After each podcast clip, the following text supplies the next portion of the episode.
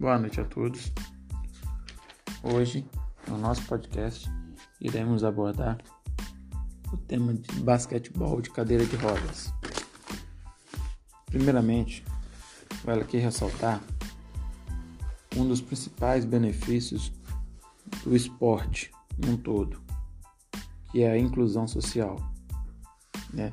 E isso sem distinção de qualquer limitação física. Agora dito isso, vamos falar um pouco do início do basquetebol de cadeira de rodas. O basquetebol de cadeira de rodas começou a ser praticado nos Estados Unidos no ano de 1945. Os jogadores eram ex-soldados do exército norte-americano feridos na Segunda Guerra Mundial. A modalidade é uma das poucas presentes em todas as edições dos Jogos Paralímpicos. As mulheres disputaram a primeira Paralimpíada em Tel Aviv no ano de 1968.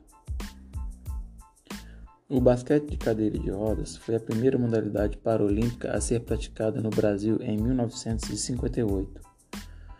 Os principais responsáveis pelos primeiros passos foram Sérgio Del Grande e Robson Sampaio, que, ao retornarem de um programa de reabilitação nos Estados Unidos, trouxeram essa modalidade para São Paulo e Rio de Janeiro.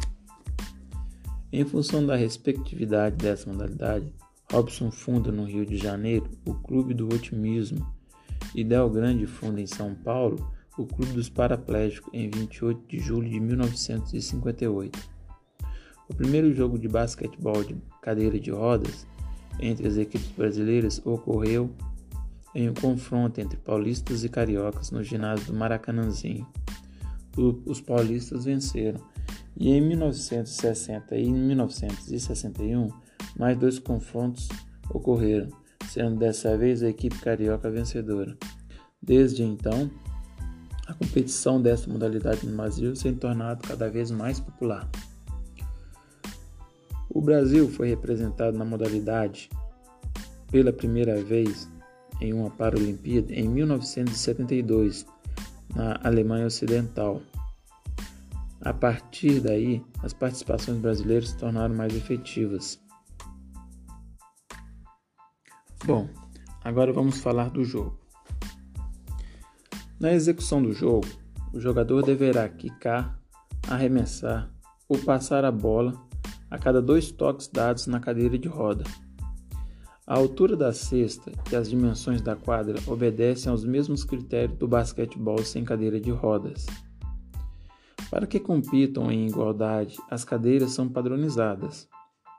O tempo de duração da partida é de 4 tempos de 10 minutos, sendo disputado por duas equipes com 5 jogadores cada.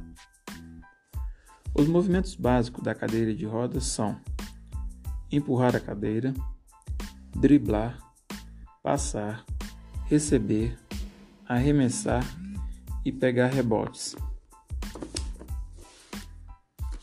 Bom, agora vamos falar sobre as regras. A cadeira de roda pode ter três ou quatro rodas, sendo duas grandes na parte de trás. O pneu traseiro deve ter um diâmetro de 6,6 cm e deve ter suporte para as mãos nas rodas traseiras. O jogador que se sentir mais confortável poderá usar uma almofada no assento da cadeira. Os jogadores têm a liberdade para usar faixas e suportes que ajudem a fixar as pernas.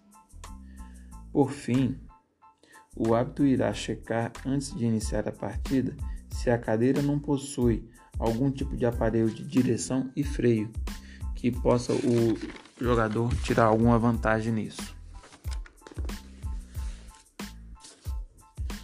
No Brasil, o esporte ficou 16 anos fora, voltando só em 2004 em Atenas. O Brasil não possui medalhas olímpicas nessa modalidade. Falando em campeonato nacional, atualmente o campeão é o Corinthians. E, falando agora em melhor jogador do mundo, Patrick Anderson detém o título de melhor jogador. Ele é um canadense e foi condecorado com o título de embaixador do esporte. Pois bem, pessoal, espero que essas informações sejam um pouco válidas para vocês no que diz respeito a um pouco de conhecimento sobre o, futebol, o basquetebol de cadeira de rodas. Muito obrigado.